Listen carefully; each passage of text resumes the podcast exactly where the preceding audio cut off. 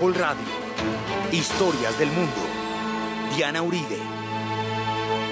Buenas, les invitamos a los oyentes de Caracol que quieran ponerse en contacto con los programas, llamar al 268-6797, 268-6797, o escribir al email diauribe.com, diauribe.com.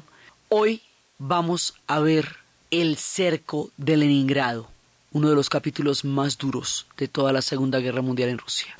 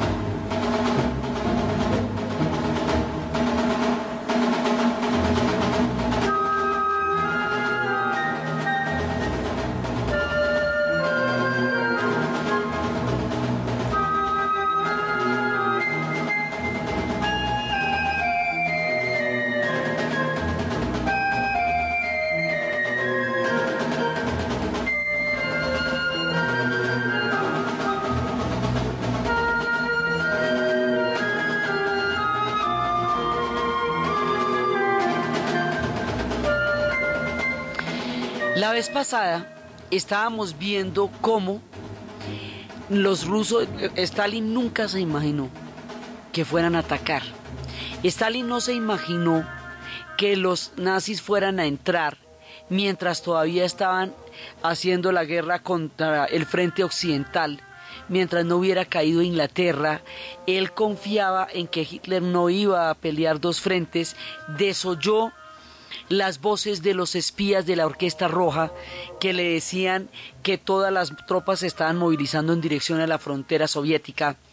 Inclusive el mismo embajador alemán que era antinazi le, le sopló más o menos que si era cierto la invasión. Y el asunto es que Stalin no cree hasta que la cosa no tiene remedio y como ha hecho una purga de la oficialidad y del ejército, una purga muy grande donde licenció a los más capaces. ¿Por qué? Porque la, la política de Stalin era apoderarse de toda fuente, de, de cualquier fuente, fuente de poder que hubiera. Y como él no podía controlar el ejército en ese momento, hace la purga para controlar el ejército y queden oficiales leales a él, no importa si son buenos o malos oficiales, con tal que sean leales al régimen en ese momento. Esto, digamos, la demora de Stalin en creérsela, la increíble desorganización que produjo la purga que hacía que los ejércitos no, tuvieran, no estuvieran ni de lejos preparados para una ofensiva como la que tendrían que enfrentar, hace que la primera parte de esta invasión vaya a ser un caos costosísimo, costosísimo, costosísimo en términos de vidas y de nación. Entonces los cogen como con una mano adelante y la otra atrás o con los calzones en la mano, pues porque no habían, no tenían previsto una invasión y hay que ver cómo fue esta invasión. Esta invasión iba a ser programada cinco semanas antes. Pero resulta que los nazis, por irse detrás de los italianos que se metieron a Yugoslavia por andar en la reclamación de la Dalmacia y de Trieste y Fiume, que fue por lo que Gabriel D'Annunzio se inventó el fascismo y por lo que terminó Italia convirtiéndose en fascista, por andarse metiendo detrás de los italianos donde no le había perdido nada, se les desvía todo el curso de la guerra haciendo un estado nazi en Croacia que se llamaría la, la y también otra parte de la guerra a ellos se les había ido en África detrás de los italianos en Libia que fue donde las batallas de Tobruk y Alemein o sea hay una parte de la guerra que no tiene que ver con los intereses alemanes pero que corresponde a la alianza que tienen con los italianos al eje. Entonces, el motivo de esta alianza hace que ellos lleguen cinco semanas después de lo previsto a Rusia y resulta que Rusia en, eh, había, antes de esto, había invadido a Finlandia, y siendo Finlandia un pequeño país, Finlandia libró una resistencia heroica, heroica, heroica en esquís, en el hielo, en los lagos, y casi que no los someten siendo pequeñitos. Los terminaron sometiendo simplemente porque eran muchos. El sometimiento de Finlandia le dio la sensación a los nazis de que Rusia, si le, le, dio tanta brega someter a un chiquito, no tenía con qué meterse con una invasión como la que tendrían Así que se fueron totalmente confiados, no llevaban provisiones, no llevaban ropa de invierno y se van a meter en una invasión de las siguientes características. Son tres grandes grupos de ejércitos nazis que se extienden por las estepas rusas. Son cuatro millones de soldados los que van a invadir Rusia. Cuatro millones.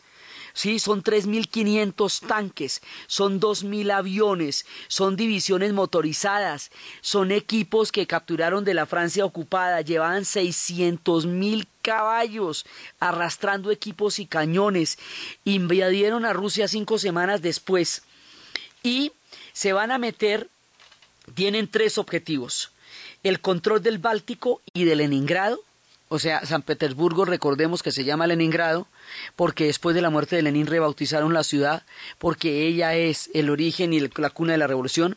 La otra parte era la toma de Moscú y de Ucrania, porque están todas las rutas, como es un país tan centralizado. Entonces, en Moscú era donde estaba el corazón realmente de todo el régimen. Sí, y la otra parte es llegar a los Urales y al Cáucaso, llegar a los, al Cáucaso para poder conseguir el petróleo entonces, entre una y otra, pues invaden toda la frontera, porque están entrando por el Báltico, están entrando por Moscú, están eh, entrando rumbo al Cáucaso, y con una invasión de cuatro millones de soldados, con una orden de aniquilación total de la población. Entonces esto, esto es una cosa demencial porque resulta que ellos consideran que los soviéticos son judíos, son bolcheviques, son gitanos, son comunistas dentro de la macabra y terrorífica clasificación que tenía el Tercer Reich de las ideologías, razas y pueblos que no les clasificaban a ellos dentro de su esquema de la superioridad racial, pero además de eslavos, los rusos están en todos. O sea, son eslavos, son bolcheviques, comunistas, judíos y gitanos. Entonces, todo eso estaba dentro de las clasificaciones negativas que de una manera tan arbitraria, demencial, macabra, aterradora, y infausta y terrible le dio por hacer Hitler en esa locura de mente con la que casi acaba con el mundo. Porque, digamos, a esto hay que ponerle las palabras, o sea, una persona que es capaz de pensar eso y capaz de aniquilar a la población por un motivo de esos es un ser real y verdaderamente monstruoso. Entonces, resulta que, o sea, el tema es aniquilar a la Unión Soviética, aniquilar toda la población para poder tener el espacio vital dentro de la locura en la que estaba el Tercer Reich, de que siendo los alemanes la raza superior necesitaban un espacio vital. Y Ucrania era otro de los puntos porque Ucrania es el granero, Ucrania es el trigo. Entonces querían el trigo de Ucrania, el petróleo de los Urales, la destrucción de Moscú y el sometimiento de San Petersburgo, de Leningrado, porque para ellos era el bastión, el símbolo de la, del bolchevismo. Entonces, por todos esos motivos, van a entrar aniquilando, aniquilando, aniquilando, y aquí no se salva nadie. Y la vez pasada habíamos visto cómo 628 aldeas van a ser destruidas en Bielorrusia y van a morir un millón seiscientas mil personas calcinadas en la primera parte de la invasión, mientras Rusia está en el caos más espantoso y mientras la nación se acongoja, Stalin no lo puede creer, las divisiones están entrando por todas partes y no logran reorganizarse para poder eh, enfrentar semejante cosa tan terrible. La primera parte de la invasión es una pesadilla inimaginable, inimaginable, y arrasan, entran arrasando lo mismo que en la guerra relámpago en el frente occidental. Son tan imparables en la primera parte de la invasión a Rusia que, como lo son en el frente occidental, y Rusia no estaba preparada precisamente por todos los errores de Stalin. Es el 22 de junio de 1941 cuando la Operación Barbarroja lleva a la invasión de la Unión Soviética.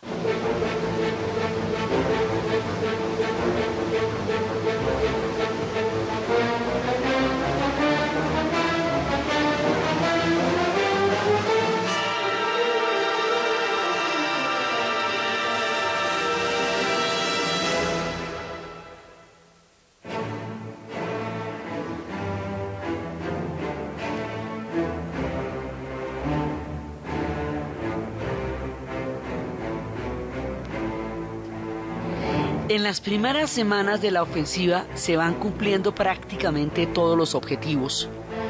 Y esto, se va, esto es un desbarajuste porque van a aniquilar 4.000 tanques, 6.000 aviones, 2 millones de hombres van a desaparecer, destruidos por los blindados nazis en la primera etapa de la invasión. Entonces, y fuera de eso llegan lo que llamaban los jinetes del apocalipsis, porque venían detrás con todos los escuadrones de aniquilación de la población entonces, esto es cuando, hasta cuando ya van a llegar a las puertas de Moscú, que era cuando decíamos que detrás estaba Moscú, simultáneamente se están dando todos los objetivos del ataque. O sea, no, todo lo que está pasando está pasando al mismo tiempo. Entonces, en la primera parte van a llegar hasta pues al exterminio total de toda la gente y esto va a llegar a un punto que, va a ser terrible porque aquí va a tener lugar uno de los episodios más aterradores, todo en la campaña en Rusia fue terrible. Pero va a haber un momento en que hay un episodio que el mundo no conoce, con el dramatismo que eso sucedió. Hay un episodio de los más eh, abrumadores y también un episodio donde, donde se mostró la grandeza del pueblo ruso en las condiciones más espantosas que haya podido realmente soportar una población alguna vez. Un crimen histórico de proporciones inimaginables, el cerco de Leningrado.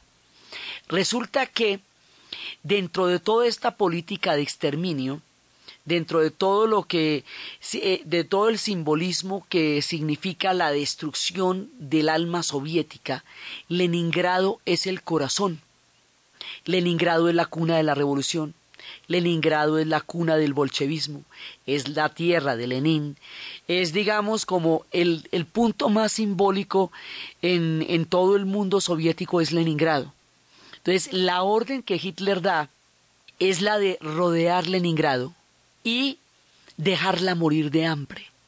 O sea, ellos no van a entrar en la ciudad propiamente, sino que van a, es a rodearla, van a romper las líneas de abastecimiento y van a dejar que la ciudad muera de inanición. La sola idea es monstruosa. El cerco de Leningrado va a durar 900 días. 900 días es, son tres años. Tres años, o sea. Si el cerco de Cartagena fue tan aterrador si las historias todavía retumban en nuestra mente, si eso le dio el nombre de la heroica. Imagínese una cosa como la que ellos vivieron durante casi tres años, los el cerco de los 900 días. Entonces, hay un oficial en ese momento que es adicto al régimen de Stalin y que es pésimo y el tipo va a manejar esto terriblemente mal. Entonces lo primero que va a pasar es que los alemanes van a poder destruir todas las reservas de comida de la ciudad, porque toda la comida estaba concentrada en un mismo lugar. Entonces cuando bombardean el sitio de la comida, de entrada en el cerco ya no tienen comida, de entrada. Un tren que evacuaba niños fuera de la ciudad fue, eh, eh, se enfrentó directamente con las, con, la, con, con las líneas enemigas y la Luftwaffe llegó y bombardeó el tren con los niños y los mató a todos en Lichnikov.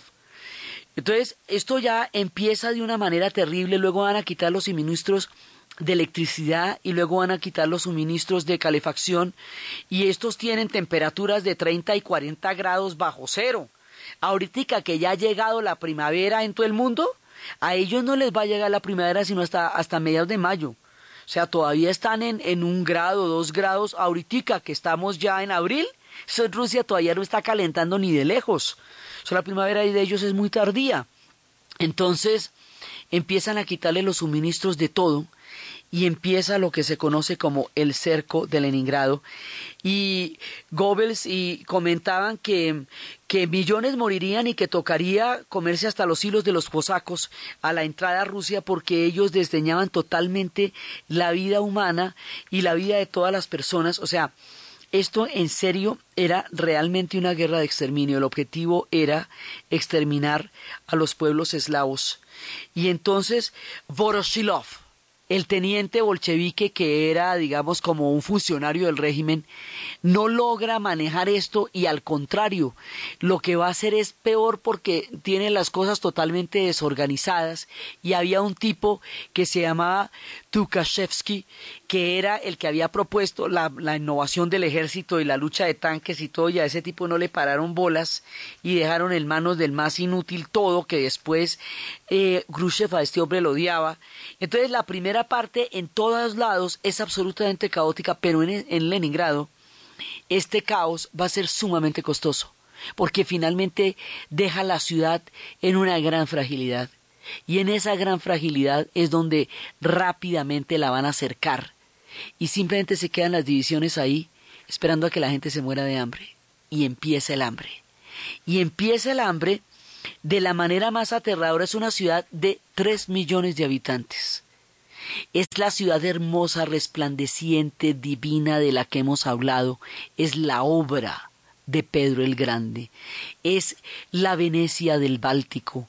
Es la ciudad toda que hoy por hoy está resplandeciente de cúpulas doradas, con esos colores como ambarinos, con esa, esa arquitectura descomunal y maravillosa.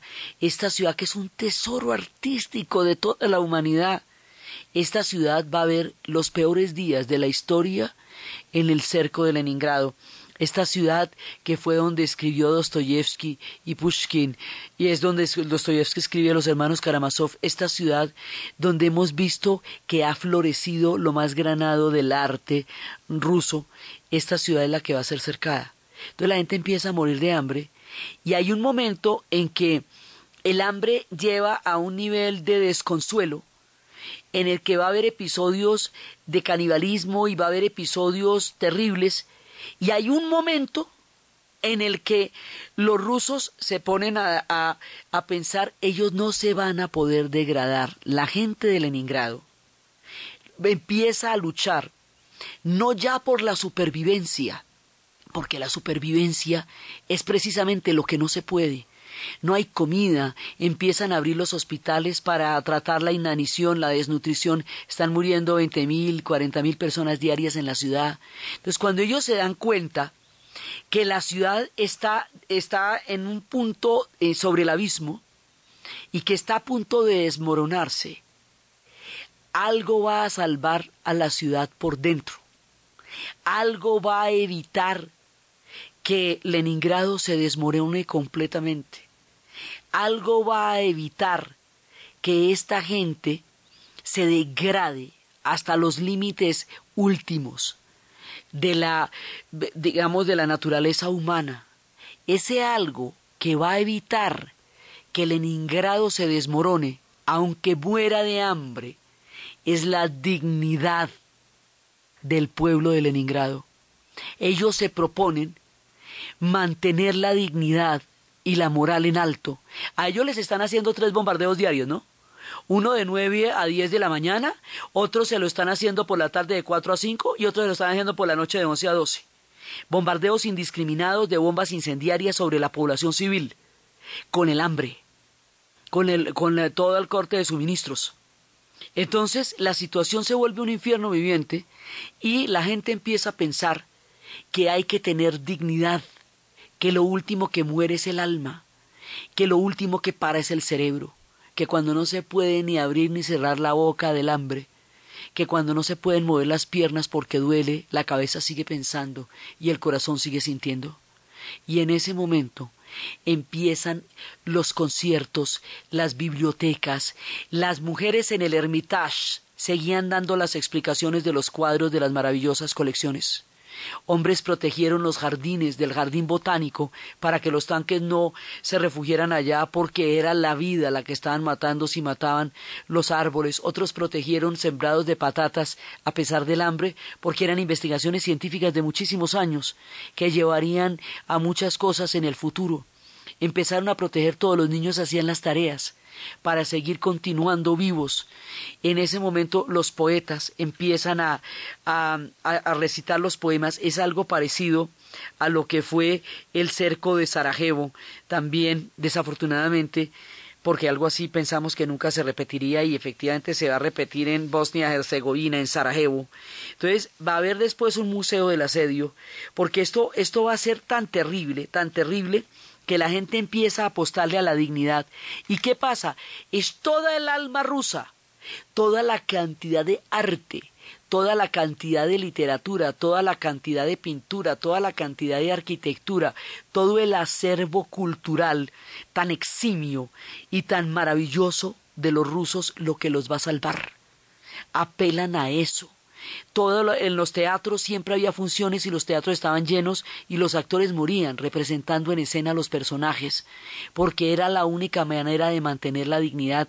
Descubrieron que ayudándose a los unos y a los otros tenía sentido vivir que tenía sentido vivir si había alguien a quien ayudar. Una de las niñas que sobrevivió en el tren descubre que ella puede ayudar a la gente y eso le da sentido para vivir cuando regresa de la masacre del tren y empieza la gente a ayudarse los unos a los otros, las familias a impedir que los lazos familiares sean destruidos por el hambre, tratando de darle una mayor ración de pan a sus hijos, las madres para mantener la línea de la vida, para mantener los afectos, para mantener los amores, para mantener la poesía, porque solo esto los puede salvar de la total degradación, barrer las calles para que las basuras no los inunden. De esa manera ellos puedan seguir siendo humanos y en los días más oscuros, en los momentos más asiagos, en ese 9 de agosto, cuando se decía que los alemanes iban a entrar en la ciudad, en ese momento, además porque la orden era que no no era no había que preocuparse por los sobrevivientes porque no había planeado nada para hacer con ellos. Entonces la idea era que no sobreviviera la ciudad en absoluto, digamos, no era diezmarla, no era, no, no, no, simplemente era acabarla. O sea, las palabras de Hitler era que no se podían dar el lujo de salvar ninguna parte de la población, porque no tenían absolutamente ningún plan para la, para los sobrevivientes. Entonces, la idea era que no los hubiera. Estamos hablando de tres millones de personas en una ciudad, en la segunda ciudad, en San Petersburgo, en Leningrado ahora en nuestro momento de la historia. Entonces, en ese momento, el maestro Dmitri Shostakovich, que se encontraba afuera, escribe lo que va a ser una de las sinfonías más eh, conmovedoras. Y se llama El Cerco de Leningrado. Las partituras las van a botar por los aviones. Y esas partituras van a permitir que se interprete. El estreno de esta sinfonía va a ser ese 9 de agosto y la gente va al teatro y la orquesta interpreta lo que va a ser el sentimiento del alma y lo que va a permitir un cambio que, que, va a ser desde lo profundo del corazón humano la forma como esta gente sabe que de eso va a salir a partir del momento en que se estrena esta sinfonía y se escucha en todo el frente oriental, la escuchan los soldados en el frente, la escuchan todos en todas partes, se va escuchando por la radio y esto revive el alma de una ciudad atormentada por el hambre y el cerco.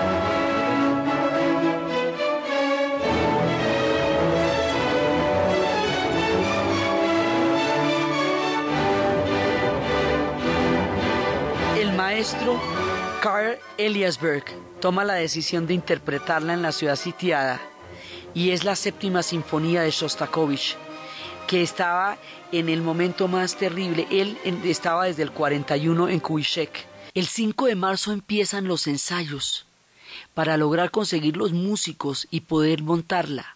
Y el 9 de agosto la estrena el Bolshoi, como estaba previsto el día que pensaban entrar a la ciudad, y ahí es cuando se sabe que algo cambió. Es, a partir del estreno de esta sinfonía es cuando realmente van a empezar a ganar la guerra porque cambian los corazones.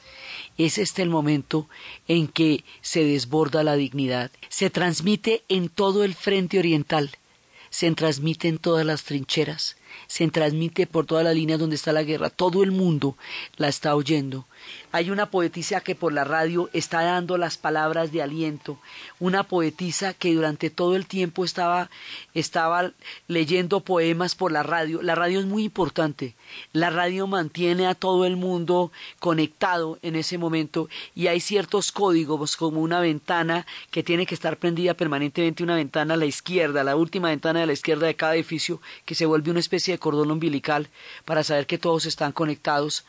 Y en ese momento ella decía de la de todo lo que estaban viviendo aquel invierno la muerte nos miró directamente a los ojos y nos miró mucho tiempo sin pestañear.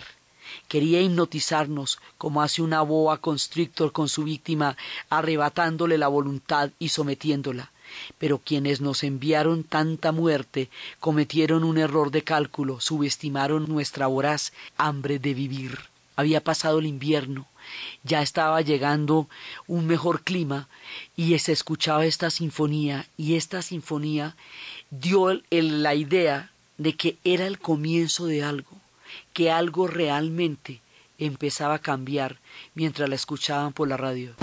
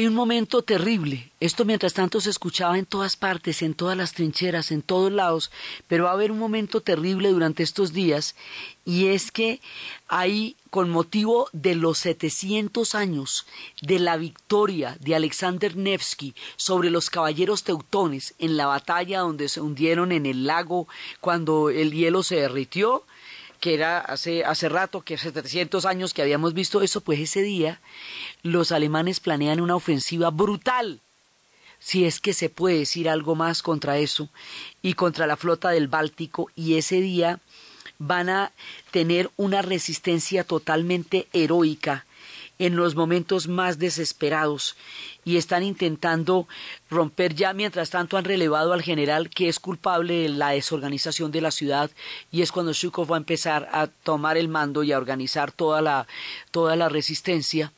Entonces hay un momento durísimo que es tratar de revertir el curso de las cosas el día del bombardeo y es la batalla que se va a hacer con motivo de los 700 años de, del momento en que Alexander Nevsky destruyó a los caballeros teutones, la idea es en ese momento y con motivo del aniversario de la batalla, destruir toda la flota del Báltico, lo que dejaría totalmente desprotegida la ciudad. La resistencia que se dio sobre la cabeza del puente impidió que los alemanes cumplieran el objetivo de destruir la flota del Báltico y que de esa manera se pudiera intentar revertir el curso de la guerra. Y eso fue uno de los momentos más heroicos en medio de la desesperación de todo lo que estaba pasando y el pueblo sigue resistiendo y sigue resistiendo sembrando las matas, sembrando, los científicos siguen investigando. Habíamos visto muchas veces la resistencia de los ingleses y lo que Churchill les decía, ¿qué está haciendo usted para ganar la guerra? que había que sembrar en las huertas para que hubiera comida, apagar las luces de noche. Pues eso que los ingleses hicieron aún bajo comiendo, lo van a hacer la gente de Leningrado en medio del hambre es mantenerse dignos porque solo el arte le da al espíritu un sentido, porque solo el conocimiento, la ciencia, la cultura, la música y la poesía los separa de la total deshumanización y del, total servidumbre por desesperación, o sea, para no volverse animales, para no devorarse unos a otros, para no, eh, no brutalizarse y de esa manera dejarse arrastrar por el enemigo. Esta gente leía poemas por la radio y escuchaba la séptima sinfonía del cerco de Leningrado.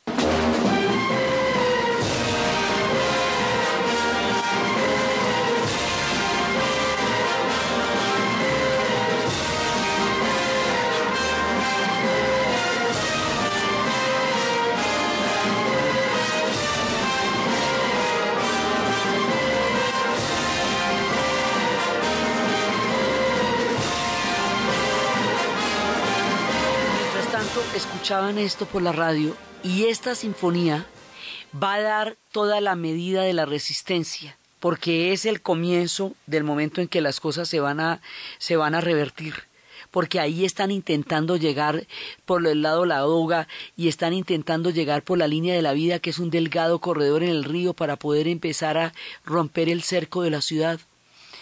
Hoy, cuando estábamos hablando, hoy por hoy, en el Día de la Victoria, en ese 9 de mayo que ellos celebran el fin de esta guerra tan aterradora, 65 años después de terminada la Segunda Guerra Mundial, en el Teatro Marinsky de la ciudad que hoy se llama San Petersburgo y que en ese momento se llamaba Leningrado, se estrena todo, se presenta la séptima sinfonía del cerco de Leningrado con un ballet moderno que se haría después, que de una manera sutil y épica describe lo que sufrió la ciudad y lo que la gente siente en ese teatro cuando escucha la orquesta sonar y cuando ve ese ballet es absolutamente sobrecogedor porque en la memoria del pueblo ruso esto está vivo porque lo que sufrieron fue innombrable y porque lo que el maestro Shostakovich ayudó con esta sinfonía a su alma fue también una cosa increíble.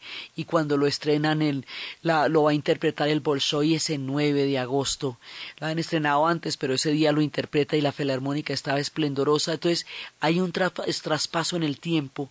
Entre ese tiempo de la, del hambre y el esplendor de la ciudad que sesenta y cinco años después lo celebra con toda la gala y con toda la pompa y con todo el recuerdo y con todo el heroísmo de lo que significó el cerco de Leningrado. Entonces va a haber un momento en que en que ya a la gente no la pueden enterrar en ataúdes porque la madera se necesita para calentarse, porque no hay eh, ningún tipo de energía de calefacción y esta gente pues aguanta las temperaturas que aguanta. Entonces las entierran en fosas comunes que simplemente van teniendo el nombre de los años o de los meses en que los van enterrando, porque ya son muchos miles los que van muriendo. Entonces se pone sobre ello las, las palabras de la poetisa que dice nunca serán olvidados ustedes. Después se construiría un museo del asedio un museo del asedio con los objetos de la vida cotidiana, de lo que tuvieron que vivir durante los 900 días del cerco de Leningrado. Ese museo del asedio después va a ser cerrado eh, porque era tan duro y tan doloroso, tan doloroso, tan doloroso y tan evidente la, lo que falló el régimen en, en proteger la ciudad en la primera parte que después lo cierran y solamente hasta 1989, cuando el Glasnost se vuelve a abrir y hoy existe en Leningrado el Museo del Asedio como una memoria lacerante de todo lo que esta gente sufrió durante el cerco de Leningrado y de todo lo que significó esto. Entonces, las fuerzas son desesperadas. Shukov ha destituido a este general inepto y ha empezado a organizar todo para que, pues, para que la cosa pueda tener alguna, alguna salida y van a empezar lo que va, se va a llamar como la Operación Centella y esto lo va a hacer un oficial que se llama Leonid Gorov que toma el mando frente a Leningrado el primero de abril y empiezan a buscar la forma de vencerlos en, los, en la batalla de los 700 años de, de Alexander Nevsky, emprenden el ataque contra la flota del Báltico, luego logran que tres líneas del tranvía reanuden el servicio, los alemanes expulsan a los últimos soviéticos de la cabeza del puente, se instala un oleoducto del, del lago Ladoga para llevar combustible hasta Leningrado, en el momento en que se estrena la séptima sinfonía, la gente entra con toda la fuerza y empiezan a desviar las fuerzas destinadas al asalto de la ciudad y afrontar una batalla de desgaste en el lago Ladoga y finalmente el 18 de enero del 43 viene la operación Centella que vence el bloqueo alemán. Y llega el primer tren el 6 de febrero del 44 empezamos en el 41 este cerco. El 6 de febrero del 44 va a llegar la primera, el primer tren cargado de provisiones de ruta por tierra a Leningrado. Y el grupo de los ejércitos del norte empiezan a preparar la posición de retirada, 250 kilómetros al oeste de Leningrado. Y finalmente el asalto soviético en el ya el 15 de enero del 44 de las últimas posiciones de sitio alemana van a formar los estandartes y juran venganza a los soldados por la agonía de Leningrado. Entonces tenemos todo el horror de lo que pasó en Bielorrusia. Y eso juraron vengarlo. Y ahora, cuando finalmente van a romper el bloqueo y va a volver a comer la gente de Leningrado, después de los sufrimientos más increíbles, los soldados que llegan a liberar la ciudad se ponen en fila, toman los estandartes y juran vengar la agonía de Leningrado. Y todavía nos falta Stalingrado, y todo esto se lo van a cobrar a Berlín para que se imaginen ustedes lo que va a ser la caída de Berlín después de lo que les han hecho. Entonces, ¿Y por qué la campaña en Rusia va a ser tan supremamente dura? La ciudad de Leningrado sobrevivió al cerco porque su población mostró la irreductibilidad del ser humano, la capacidad de, de la humanidad de poder superar las pruebas más duras con un sentido profundo de la dignidad y de aquello que nos hace hombres. Esto cuando estábamos en Sudáfrica lo llamamos Ubuntu, que es que mi dignidad existe en la dignidad del otro. Y en la medida en que reconozco la dignidad del otro, me dignifico yo mismo. Y cuando ellos se ayudaron los unos a los otros, encontraron en la fraternidad la única salida para la desesperación, Claro, hubo episodios terribles, pero la idea era impedir la degradación mientras llegaba el tiempo en que se rompía el cerco de la ciudad. Difícilmente se encuentra una ciudad que haya vivido una cosa más horrible y que haya soportado tanto y que haya sufrido tanto como sufrió Leningrado durante el cerco de los 900 días. Fueron 872, lo llaman el cerco de los 900 días. Y en el día de la victoria, todo el mundo con las cintas, con las cintas que habíamos hablado de, la, de las rayas negras y naranjas, del humo y del fuego, todo el mundo yendo al teatro a ver emocionadísimos esta función de la séptima sinfonía, nos, nos contaban que se interpreta poco porque el nivel de energía, de desgaste, de emocionalidad, de fuerza, de dolor y de heroísmo que implica ponerla en escena, eh, lo hacen pocas veces y para ocasiones memorables, porque es tan heroico como doloroso poderla representar y la representaban ese día y así recordaban cómo habían sobrevivido el cerco de Leningrado y salían todos a las calles, a las calles a celebrar que, esta, que la ciudad se salvó 65 años después con la memoria viva y van desfilando los destacamentos de todas las diferentes divisiones y los niños los ponen en los hombros para mirar a toda esta gente que simboliza lo que significó en ese momento el fin del cerco de Leningrado. Y los soldados que desfilaban en estos destacamentos cantaban una canción que hemos oído varias veces acá y que es una canción de amor sobre un soldado que tiene que dejar a su novia y que se va a volver un símbolo, y después también va a ser el nombre de un rocket, pero se va a volver un símbolo, que es lo que una de las canciones más emblemáticas de la guerra, porque todos estos cantos para ellos tienen una fuerza inusitada en el alma, la katusha.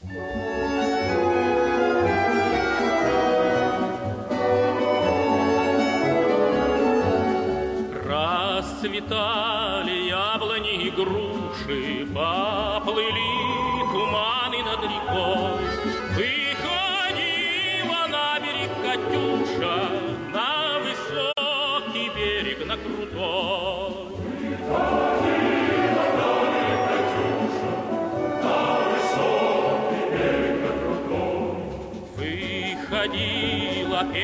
Песню заводила про степного сизого горла, про которого любила, про того, чьи письма берегла. Про того,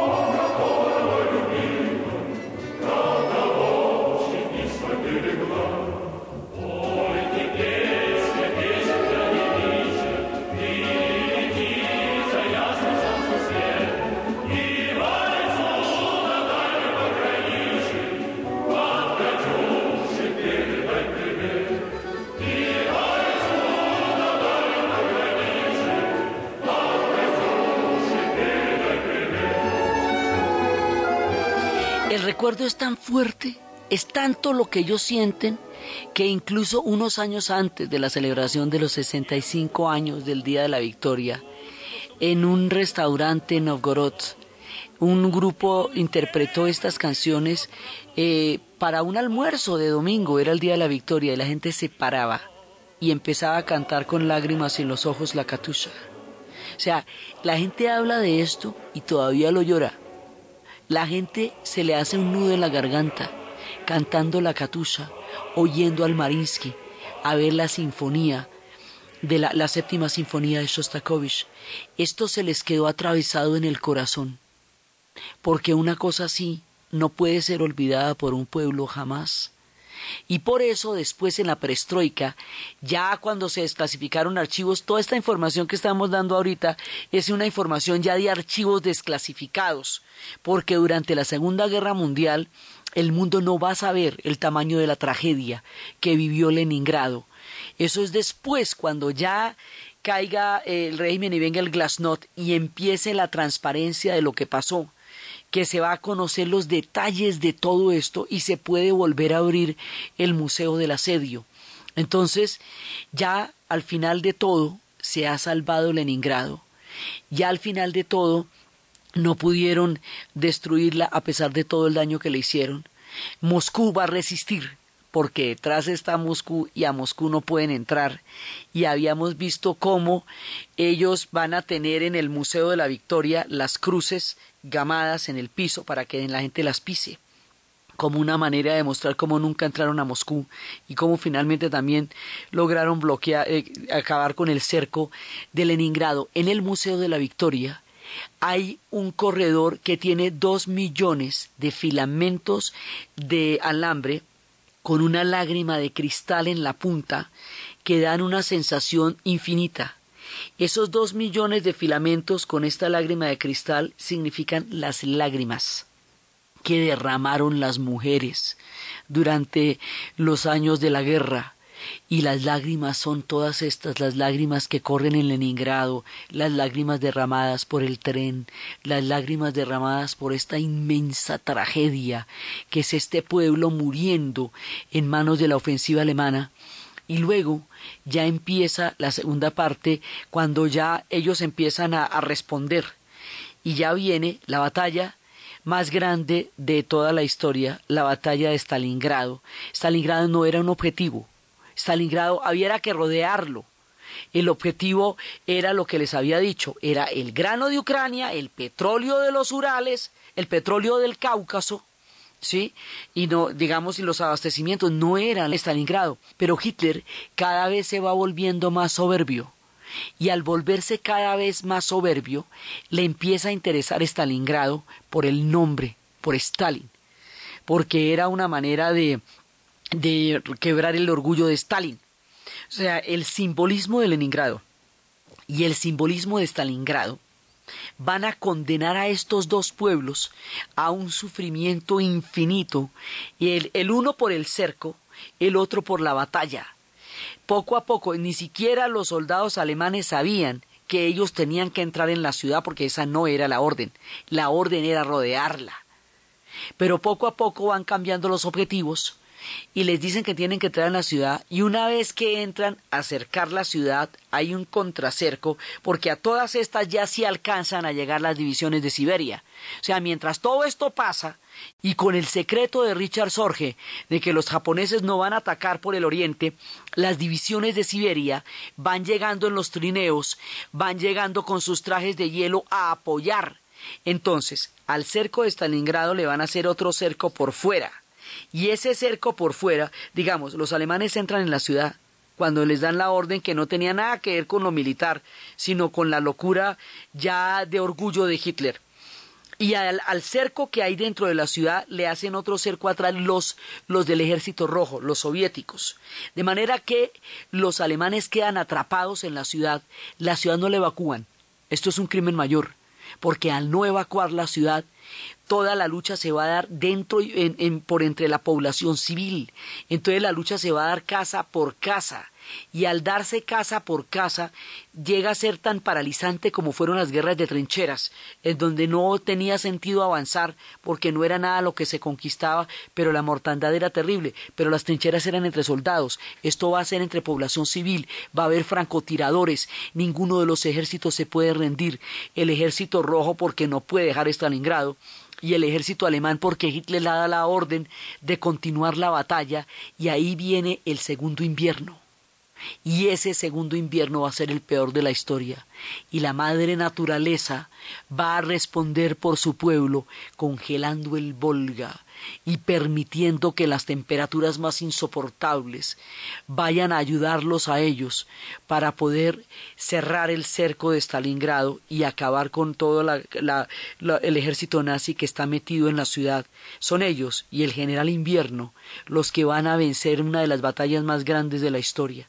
La manera como se cierra el cerco de Stalingrado y cómo finalmente van a ser derrotados todas las divisiones de tanques en una batalla menos famosa, pero totalmente decisiva, porque esa aniquiló al ejército nazi de una vez por todas, la batalla de Kursk, la manera como la Unión Soviética derrotó a Alemania y la forma como ellos terminan cayendo y lo que después de un inmenso sacrificio le va, va a llevar a la Unión Soviética a la victoria y a ser la segunda potencia del planeta en las conferencias de Yalta y de Potsdam es lo que vamos a ver en el siguiente programa.